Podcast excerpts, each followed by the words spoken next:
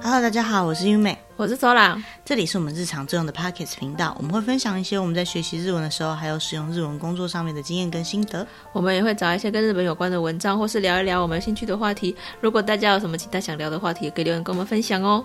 好，今天要讲的是一个就是算是日本的历史吗，或是文化上面的一个解日释，本的特色，嗯，特色。不知道大家想到日本的女生有没有想到一个什么说法？大和福子，应该有了哈，那个亚麻多纳德西嗯口，对不对？那日本的男生呢？武士，嗯，武士，或者是怎么讲，萨木来士有没有？有一个人在一个寺庙的寺，那个萨木来侍卫的侍，侍卫的侍，对，萨木来应该大家有听过吧？哦讲萨木来好像就算是欧美的人都有点感觉，有点印象。就是来，对，萨木来就是日本武士的那种精神。嗯，好，那今天想要讲的就是关于这个 samurai 的，算是它的起源、它的变化，还有就是发展出这样子的一套，就是应该是专属于日本的这个印象是怎么来的？对啊，啊，因为讲到武士，大家一定会想到日本武士嘛。嗯，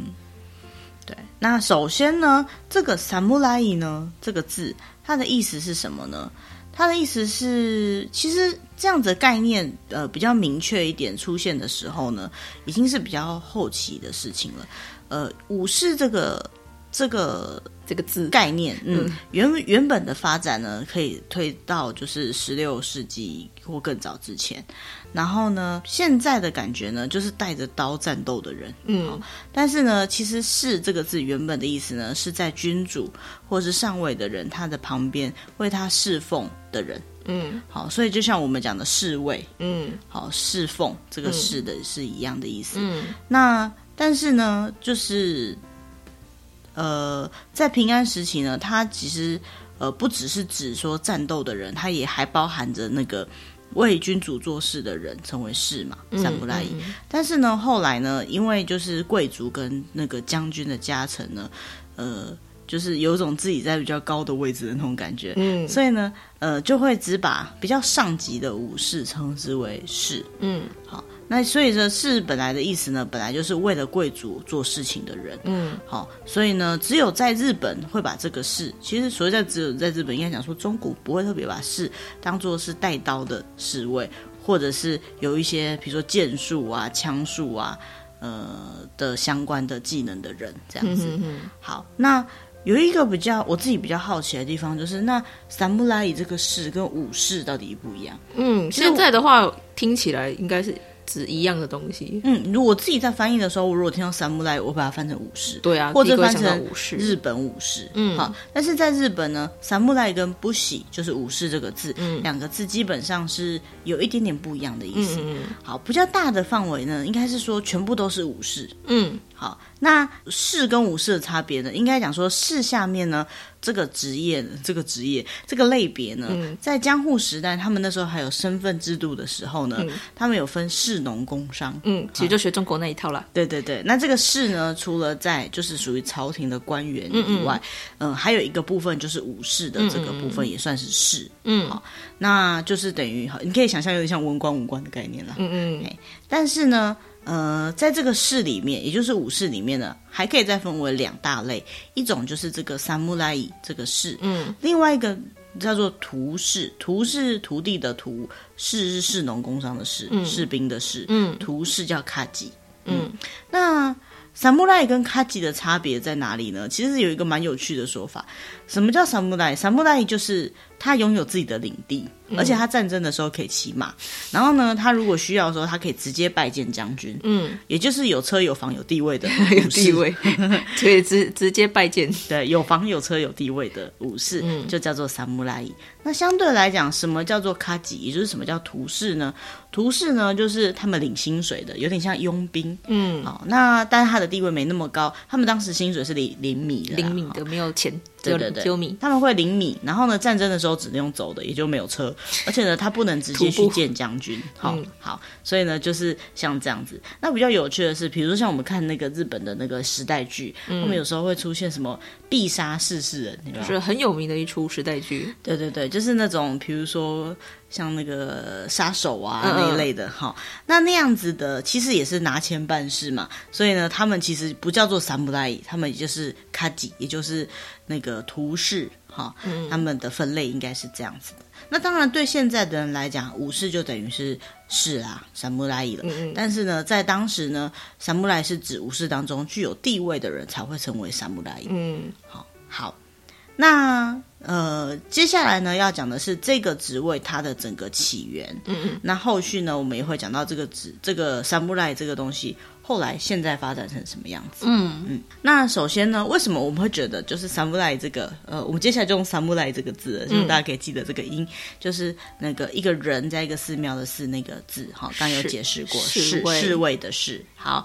，samurai 呢，它为什么会在我们的生活中还蛮常见到的？就大概就是在打电动的时 候，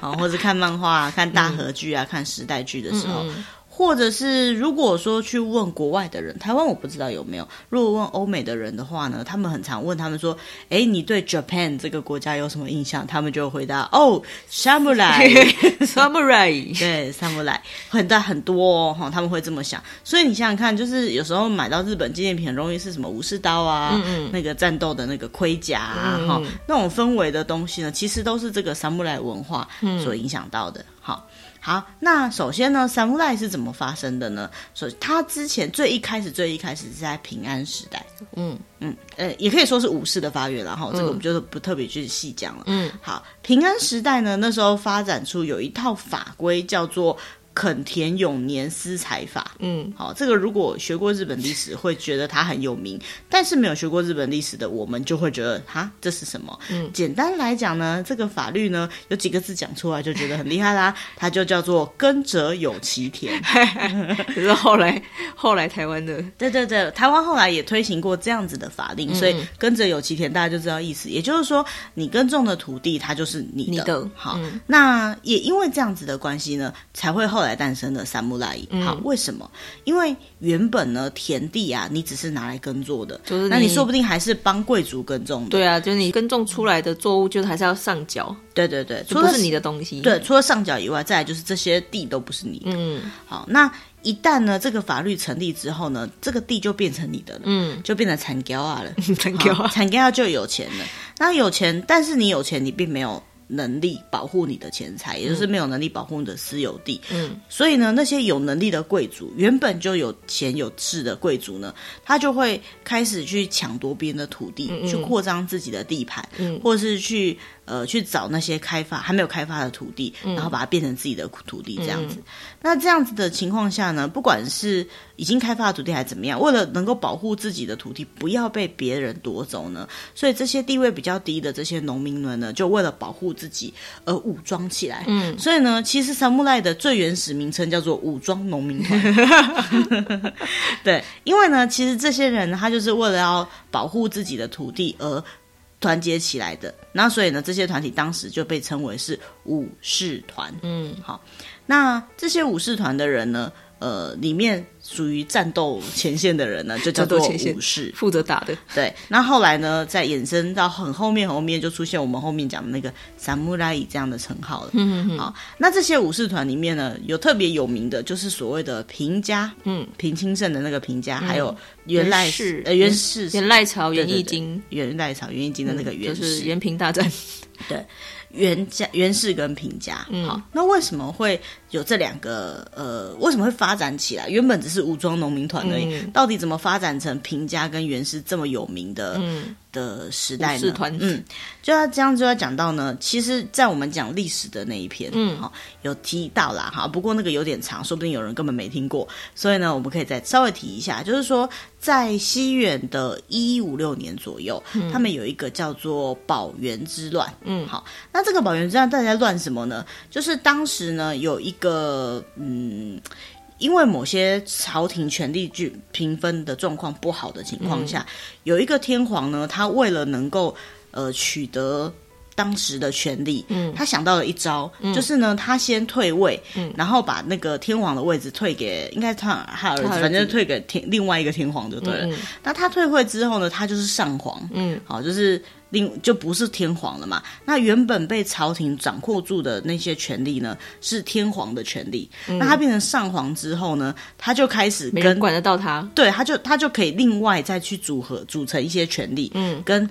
天皇打。就是自己退位之后，跟原本自己的位置打，因为自己的位置就是被管太多。嗯，好，那等于是上皇跟天皇打。嗯好，那样打的过程当中呢，这时候就是不管是朝廷还是上皇，可能都没有那么多的军队。嗯，反正就是要打仗的时候呢，就需要一些有力之徒了。嗯，那当时的在民间呢，开始组合起来的这些武士团呢，就有出现场的成机会了，的对现对成的打架，对他们可以就打架的人有出场的机会了。所以呢，呃，当时活跃的是就是那个元义朝跟平清盛，嗯哈，就刚刚讲的袁氏跟平家。嗯，那当时还算是他们还算是一起的、啊，有一起去帮忙天皇那边。嗯，好啊，然后呃，因为打赢了，对对，天皇那边后来是赢的。嗯好，因为他们是赢的那边，所以大家就发现，哎呦，武士很厉害哦。嗯，刷了存在感。对对对，就认同了武士的必要性，然后呢，就武士他们就持有很多权利，嗯然后也会就是开始干涉一些政治的状况。嗯不过呢，那之后呢，就是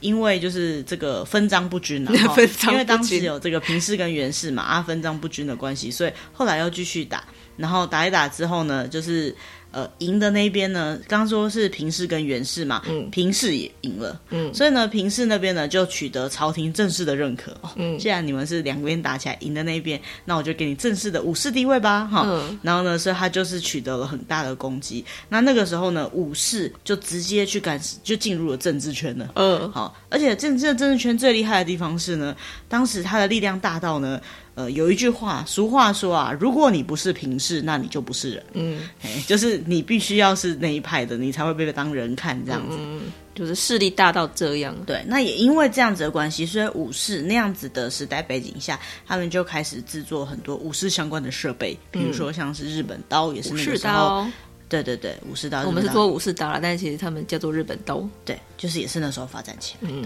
嗯，那从那时候开始呢，日本道哈武士道就跟这个 samurai 共同的在日本的政治历史上，在日本的文化上面，在日本的民间，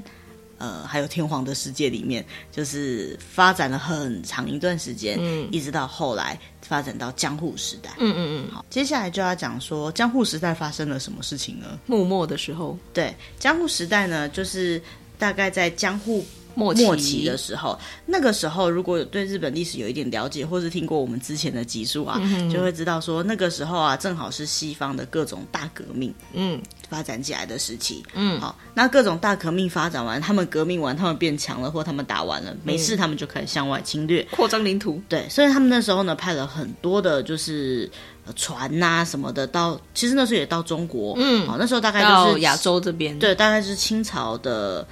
呃，清朝时期，清末吧对，清末啦，清中、清末左右。嗯好，那那个时候他们呢派船过来的时候呢，是江户幕府的后期。那江户幕府一开始曾经被他们吓到过，所以呢就把国家都锁起来了。嗯，但是呢，呃，欧美那边军事革命越来越强啊、嗯好然后战争力啊，还有那个经济力都越来越强的时候呢，他们谁跟你管？你要关门锁门，他就拼命来敲 门。好，那那时候日本就面临了一个局面了，我到底要不要开门？其实跟中国历史的那个嗯有点像要不要开国的那个想法是很像的。嗯那那时候就分成两派了，一派是江户幕府，也就是原本旧派的，嗯旧派呢，他就是锁国的那一边嘛，那也是当时最大的利益者嗯啊，他就会觉得说，我干嘛要开？你们很恐怖哎、不要让他们进来，嗯啊他们会害死我们的这样。但是另外一派呢，其实就是没有拿到权力的那一派，嗯他们就会说，拜托哦，外面已经进步成那样子了，你还是关在这边，哦，你就是为了只是要守住你的权势而已，嗯你只是要就是你只是不愿意承认别人比我们进步而已，嗯给我开门，好、啊，两边就打起来了。嗯，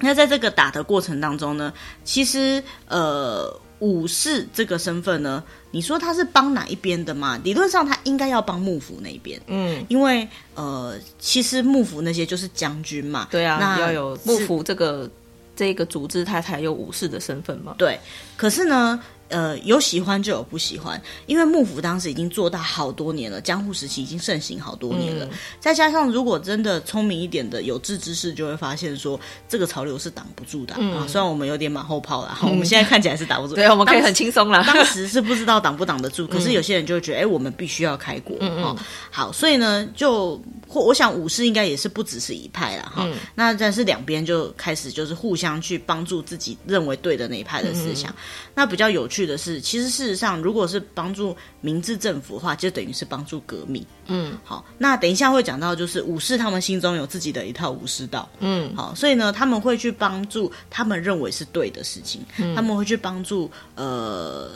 为国嗯为民，好、为自己心里面所想之对的事物。嗯所以呢，就有一派可能是呃站在就是打倒幕府的那一派，也就是明治政府派。嗯那有一派呢是属于就是攘夷派，也就是说希望这个。这个权力可以回归朝廷的，但他的他的立场不一样，嗯那就反正就是打起来啦，哈，就打一打之后呢，在这个打成过程当中呢，其实呃新的一个思想呢，就是要废除士农工商，嗯好，哦废除这些阶级制度，嗯，然后觉得就是这四名应该要是平等的，好，然后还有就是要就是社会阶级的教育啊相关都要是平等的、公平嗯的这样子，好，然后最后发展起来的呢，就是呃明治政府，嗯嗯，所以呢，最后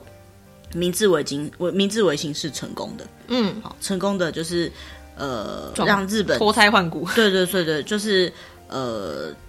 打算是打击了很多反乱的势力啦。嗯嗯就是那时候战赢了，他们打赢了之后呢，就日本就开始就是突赶飞猛上，进，对，赶上超英欧赶美，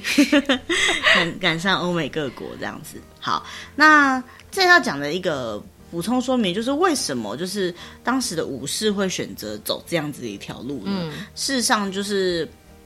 呃，人都是害怕改变的，嗯但是武士为什么会就是对日本的文化这么大的影响呢？最主要是呃，如果真的要讲武士，他心中最重要的一道一个嗯界限哈，嗯他们最重要的一个中心思想是什么的话，应该要讲到就是武士道。嗯那这个武士道呢，说实在的，在日本呢，有没有什么很明确的书是武士道这本书，可能不一定。可是呢，他是有一个人，他为了想要对海外的人去传扬日本独自的文化呢，他写了一本书，就叫《武士道》。 对对对，这有一个叫新渡护照。呃护道照这个名字有点难念。好，他呢就是应该是写了一本书，然后就出版到国外去，然后呢就怎么讲呢？就在海外红起来了。对他们就会发现说，哎、原来这个武士是一个这么帅气的职业，samurai，很有态度。对，好帅这样。好，那要说武士呢，它是什么样的一个概念呢？武士道是什么一个概念呢？它其实来自于就是当时我们刚刚前面讲的，它其实呢是士农工商里面为首的这个士的其中一个部分。嗯那为什么它可以有这么大的地位？除了它在那个历史演进背景上面，他们很正确的站对边，或者是就算没站对边，有一部分人站对嗯边，反正他们都是成为呃就是打赢的关键。嗯以外呢，他们自己对自己的要求跟自视都是很高的。嗯他们有一条戒律，如果把它翻译成中文的话呢，就是文武两全。嗯然后绝对的责任感。 对对对，好，就是呢，他们必须要呢去锻炼文跟武这两道，嗯然后呢，他们必须要好好的就是对事情负起责任。嗯那这里要讲的是，他们这个责任呢，是他们心里面所想的正道。嗯好，也就是说，他如果认为这件事是对的，他就会贯彻始终去保护，而去帮助、去守护他认为对的这条路。嗯嗯嘿，那因为这样子的关系呢，所以呢，嗯，只要是对于自己决定的事情呢，他就会守护到底。那武士呢，对于他自己是武士的这件事情，就会有非常高的荣誉感，嗯，所以觉得很自豪。对他就会很自豪。那也因为这样的关系，所以他们很强，因为他们怎么讲，人的内心是强大的时候，他们就是强大的。嗯理论上是这样子啊，哈、所以呢，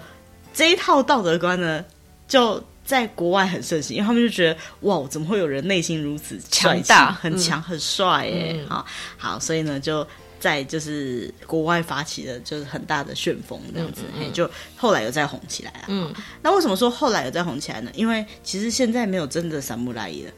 没有人想过说，哎，曾经红极一时的这些武士们，为什么后来都没有了吗？难道是因为动刀的打不过开枪开枪的吗？？ 哈，好，其实不是啊，哈，是因为有一个时代背景，就是在明治时期，就刚刚讲后来赢的那个明治，就是结束。了幕府时代，进入到明治时期的时候，对他们呢，为了要朝向更现代的国家发展之后呢，他嗯们的士族，也就是当时当官的那些人呢，决定呢要做一件事情，很奇怪。以刚刚我们讲论点来讲，很奇怪，这件事情叫做废刀。嗯，好，有一个很有名叫做废刀令，就是把刀废掉那个废刀就令，是不准拿刀了。对，不准拿刀了。好，为什么会需要废刀令呢？其实这样讲起来，历史上一直以来就是武士都是战争的一个很大的左右关键。嗯，那也可以说是取得这些武士们的支援的话，就当时那个战争的那个很物理上 的冲击的年代来讲的 话，是真的很有优势的、嗯哦。都已经打到家里面了，你还能不屈服哦吗？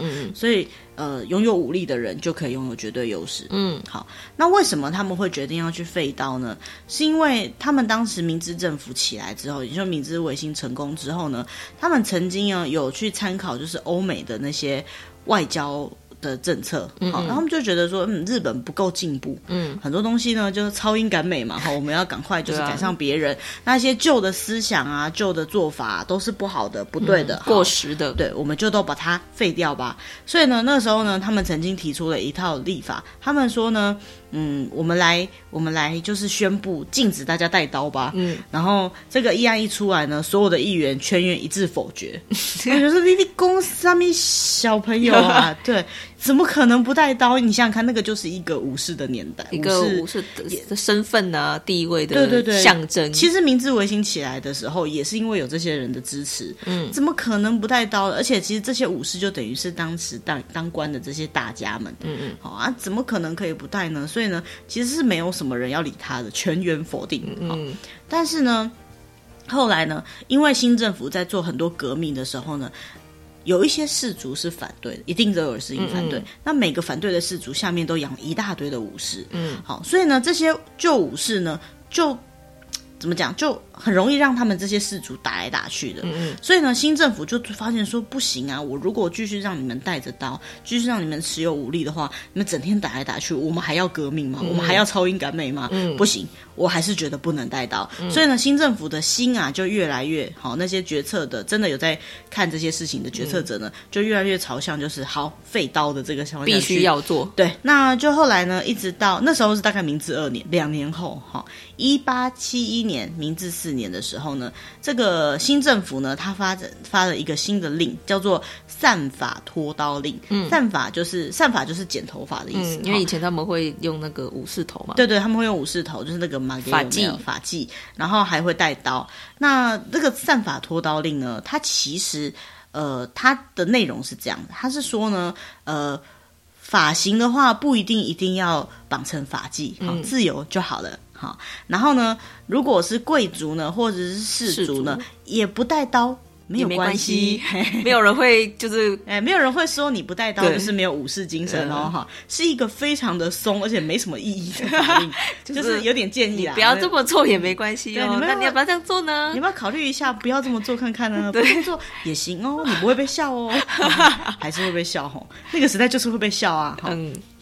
但是呢，因为他们就是因为他没有办法正式的去禁止，他没有强制他们觉力嗯得很难去强制去这件事情，嗯嗯所以呢，他们就做了一个很很随便的法 令。好，那配合这个法令呢，其实。也没有很快，这个法令就有效哦。因为刚刚说明治四年的时候发了这个法令嘛，然后可能没什么效啊。所以明明治治天皇明治以前天作皇者在明治九年的时 候，也就是这法令颁了五年后嗯呢，明治天皇率先散法，好他先减法。率先率先减法，对对，减法给大家看。那其实日本天皇对日本的人民应是蛮有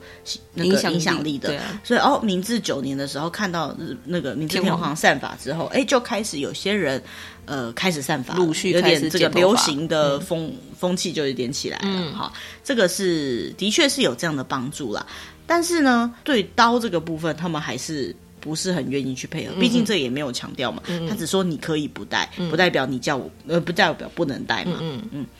但所以呢，就在可能还有一些就是一些嗯背景，可能就是又继续在反乱啊嗯什么的。所以在同年呢，呃三月二十八日呢，新政府就颁布了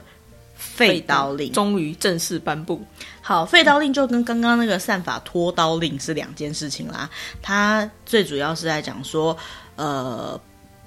除了皇族、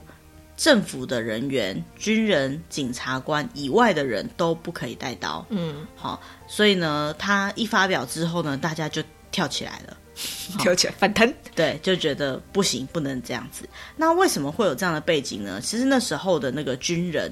的算是呃，怎么讲，很重要的那个军事的力量的的人，他是认为呢，日本其实已经不需要武士了，嗯，因为那时候日本已经开始有陆军的征兵。哦，征兵就是开始现代化，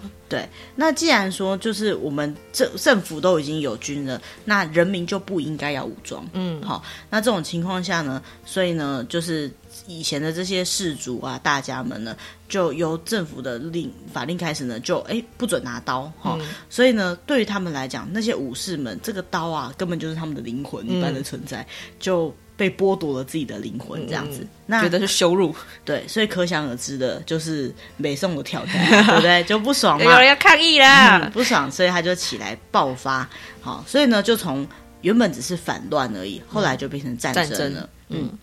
打起来了，真的对打起来了。对，那其实呢，当时就是明治维新那个时候呢，应该是还是有很多武士是在支持他们的，支持一个对国家有利的事情。嗯可是自从明治维新之后呢，不管是身份、嗯，俸禄，就是薪水，甚至呢他的特权，最后连他嗯都没有的了刀、他的发型，他 都要管，都要被管。他都没有了，所以呢，他真的就是呃，精神上受到极大的打击啊，那些武士们，所以呢，他们就开始呢，呃，觉得这就根本就是伤害了自己武士的尊严啊，就开始起来，全国各地都有反政府的活动，然后最后呢，就变成战争引了。发了战争。嗯，那在这个战争里面呢，有一个很有名的人物呢，就叫做西乡隆盛。嗯，大家去上野公园的时候嗯，会看到他的雕像。好，西乡隆盛呢，他原本也是政府那一派的人，嗯但是呢，他应该就是属于武士派的啦。那他就就是发现说，嗯，他这个实在是很受不了，他就就回到自己的故乡，然后就率领那些士族起来反抗。然后在日本这个战争很有名，叫做西南战争。嗯好，那这个西南战争呢，发现了一件很很明确的事情，就是说。那个时候的天皇吼，其实他不是很想做事，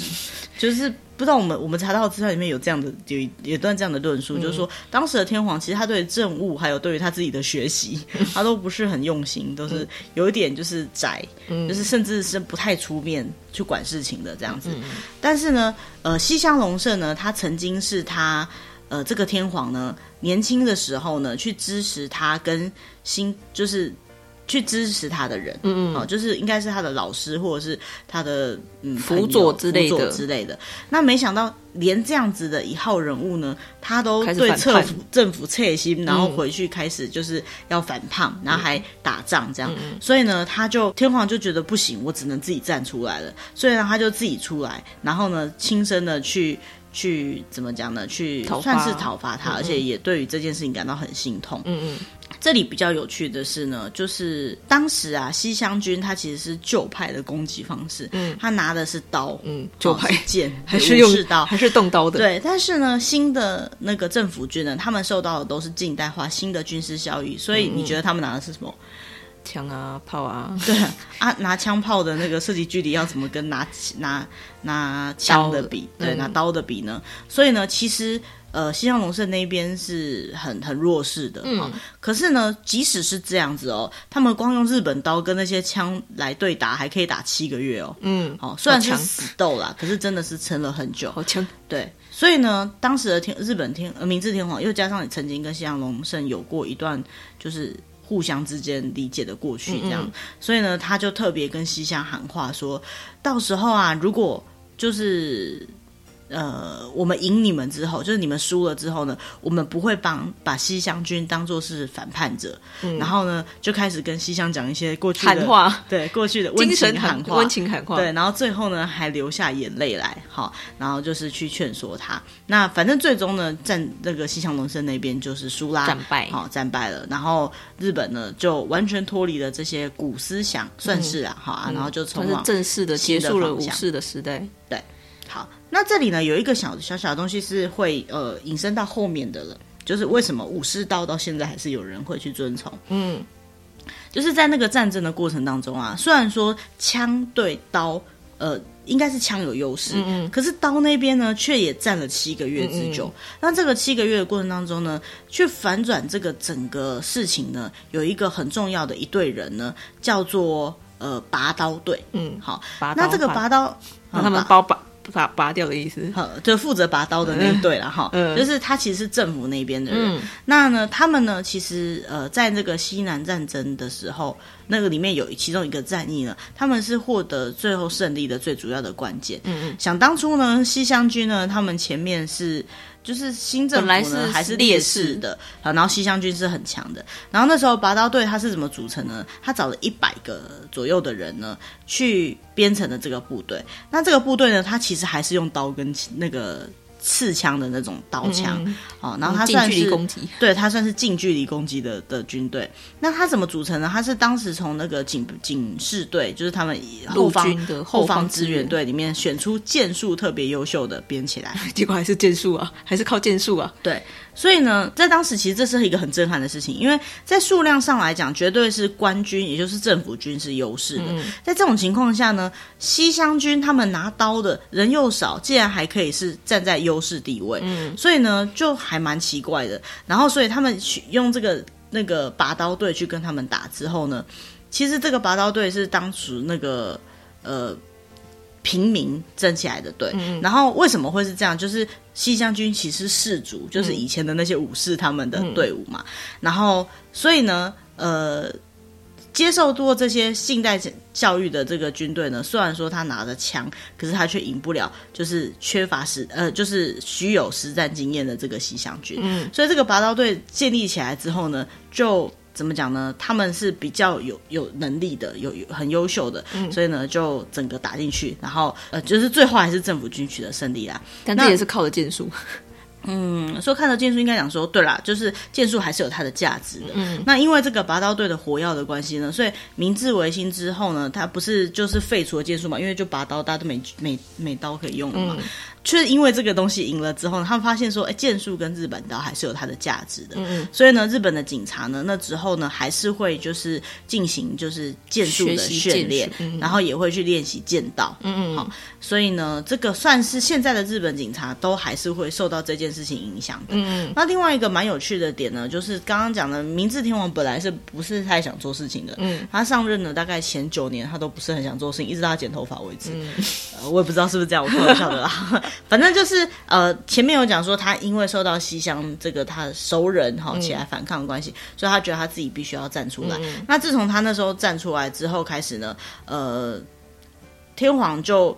自己呃算是领亲自军出来嗯领统领那个军队，嗯好、然后呢，他那时候呢，最常就是会，呃，他他有发表了一些就是怎么讲军队的基本的那个训练方向，好、比如说你必须要维持五个基本的德目，就是忠节、礼仪、武勇。信义跟素质，哦，听起来像口号，好、然后呢，他也对于就是军的这些政治关系呢，呃，该惩罚的惩罚，该奖励的奖励，哈、奖惩分明的这个制度，然后还有制定就是军人的基本规范，嗯，然后嗯，所以算是就是真的有去执行就是陆海军统帅的这种这种姿态这样子，嗯，所以那个时候是有这样的名的感觉的。可是虽然说是这样，但是大家都知道，在后来的日清战争跟就是日本跟俄罗斯的战争、日陆战争的时候呢，其实基本上天皇是没有什么具体的指挥权的。嗯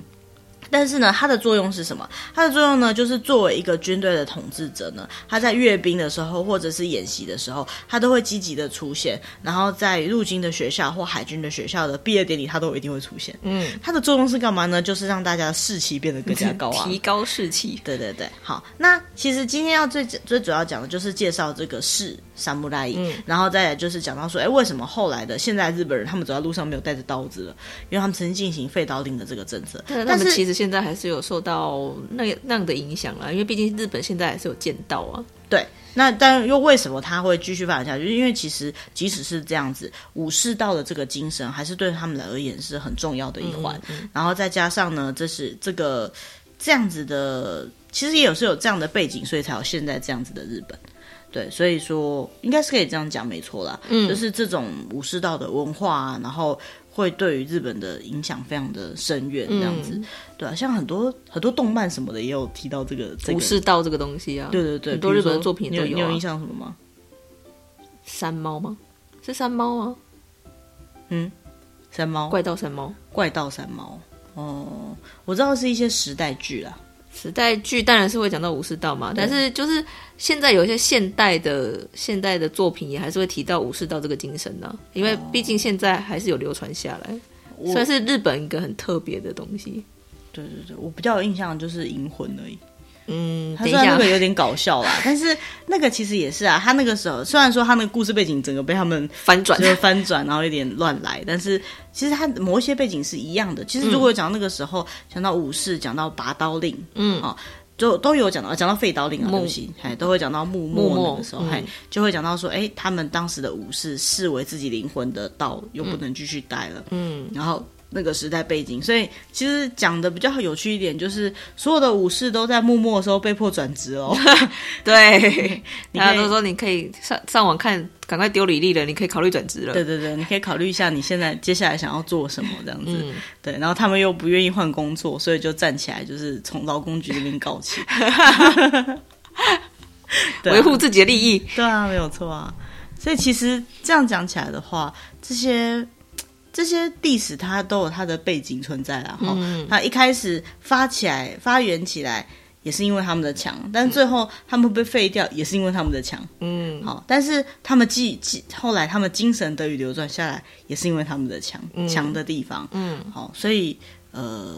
我想现在的就是当时的武士在那边抗争的时候，如果知道现在的的历史就是发展下来，竟然还有现在这种状局面的话，应该也是颇有感慨的吧？诶，说其实说到武士道，还有个日本很特别的东西耶，嗯，只有日本人做得到的切腹。哦，其实这个也是武士道的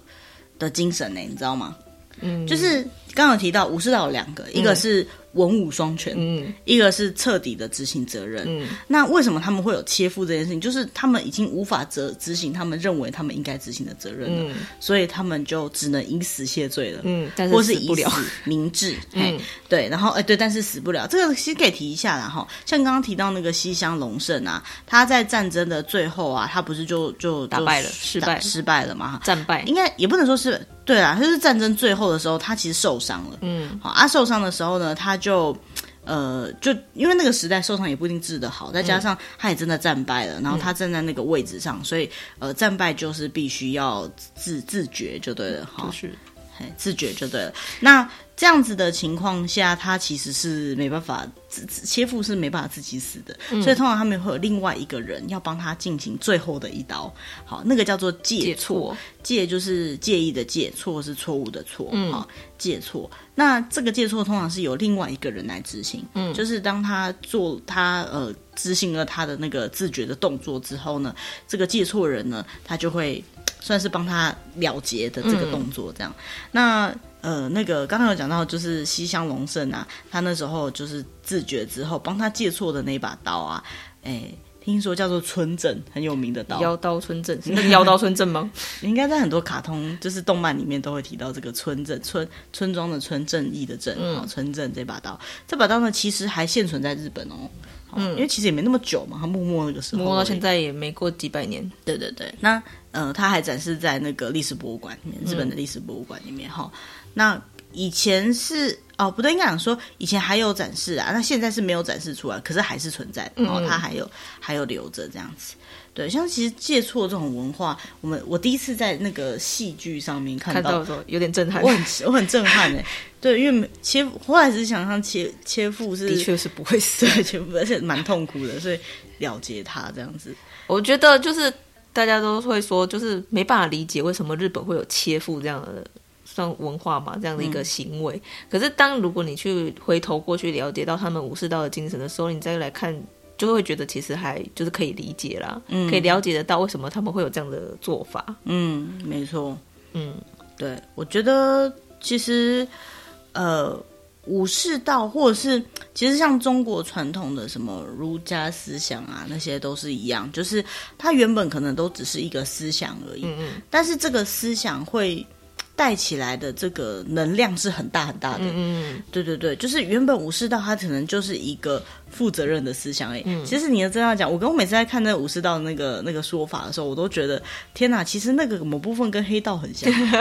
对不对？就是黑道江湖啊黑道也是执行自对江湖，黑道也是在执行自己的正义啊。嗯虽然说他们不是每个人都是好人。说怎么说？嗯对他们自己的正义，好、或他们认为对，当然也是有那种就是下流无比的黑道，就是说完全没有任何正义嗯没有伦理道可义言的的，对对，或者是说在执行自己的正义过程，我们就不论牺牲了其他多少人的利益了，嗯但是至少他们都有自己信奉的一套准则。其实武士道也是一样的。嗯好、那武士道最原本的思想，它其实只是想要保护自己的国、自己的家。嗯，那后来呢？是因为不知道，其实到最后他他的论就是大部分的武士都是在帮将军那些做事，有些人就会觉得说，哎，那这不就是一种腐腐败了吗？好，可是你你不能说帮将军做事就是腐败，说不定他就是是信奉这个将军，嗯嗯他甘心为他呃呃努力付出为这他样付出，对他觉得就是如果帮助这个将军或帮助这个君王，这个君王会带给这个国家更好的未来，嗯，所以他去做这样子的一条路。那为什么日本会有这种，比如说为了取，就是为了负担责任切腹，甚至不好，但是后来的那些什么什么特工队，嗯嗯，好、那种会有那样的那样的做法，嗯因为他们自己心里面有他们的一套信念，他们在为了他们的信念去做事，嗯而为了他们这个信念，甚至连生命都在所不惜。嗯